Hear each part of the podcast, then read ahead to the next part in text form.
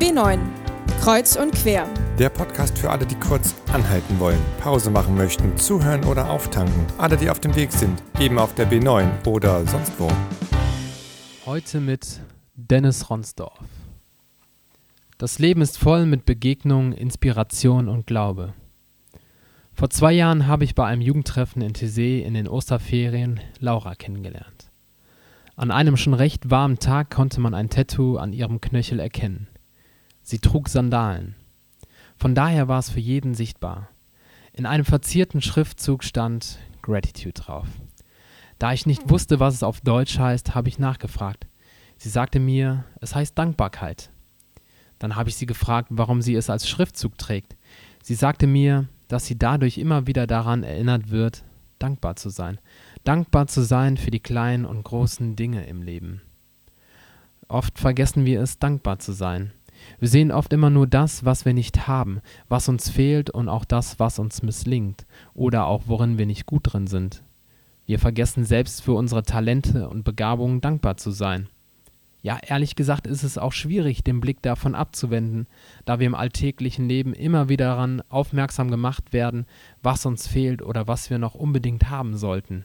Da heißt es zum Beispiel, wenn du das neue iPhone oder die Handtasche von der einen Marke hast, dann lebst du auch den perfekten Lifestyle.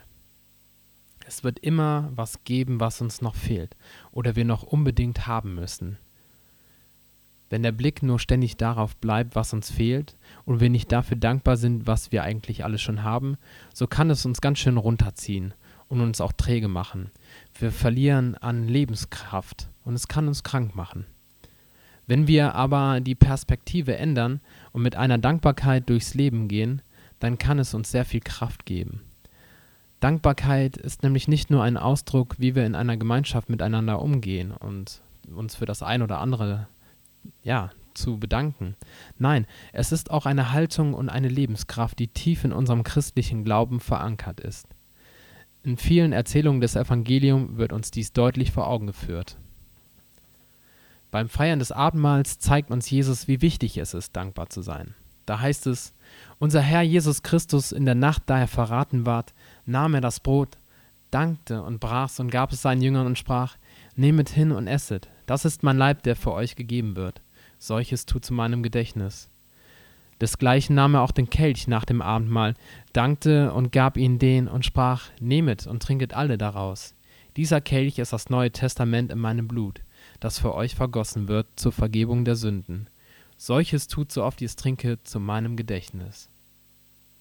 Die Dankbarkeit ist beim Feiern des Abendmahls präsent, es ist da, es, es gibt Kraft, es gibt Energie. Und wenn wir mit einer Dankbarkeit durchs Leben gehen, so werden wir ein erfülltes und gutes Leben führen. Dankbar sein für die gute Freundin oder der Freund, der zuhört, der zu mir steht, auch wenn ich mal einen schlechten Tag habe, der mich so annimmt, wie ich bin, für meine Eltern, für meine Geschwister, für die Kleinigkeiten im Leben, ein Lächeln, ein gutes Wort, für die Schönheit der Natur oder auch für die Musik. Dankbar für das Leben, das wir geschenkt bekommen haben. Dankbar für das tägliche Essen. Dankbarkeit beginnt bei uns, bei uns im Glauben.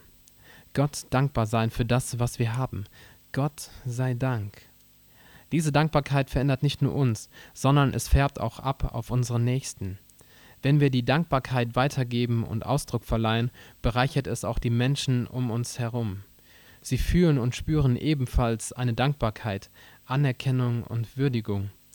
Deshalb ist es auch wichtig, Einführungsveranstaltungen und Verabschiedungen zu feiern. Blumen sind da zum Beispiel der Ausdruck von Würdigung und Dankbarkeit. Selbst wenn ein schlechter Tag mit seinen Schattenseiten auf uns wartet, so können wir gewiss sein, dass wir nicht alleine unterwegs sind, sondern Gott mit uns geht, mit on the road ist. Wenn wir selbst in solchen Momenten darauf blicken, wofür wir dankbar sein können, so gibt es uns erneut Kraft, nach vorne zu schauen und die schwierigen Momente im Leben durchzustehen. Oft enden die Klagepsalmen in der Bibel mit einem Lob- und Dankeslied. Denn diejenigen, die zu Gott gebetet haben, vertrauten tief auf Gottes Begleitung und dafür waren sie sehr dankbar. Für was bist du gerade hier und jetzt dankbar? Dankbarkeit. Gratitude.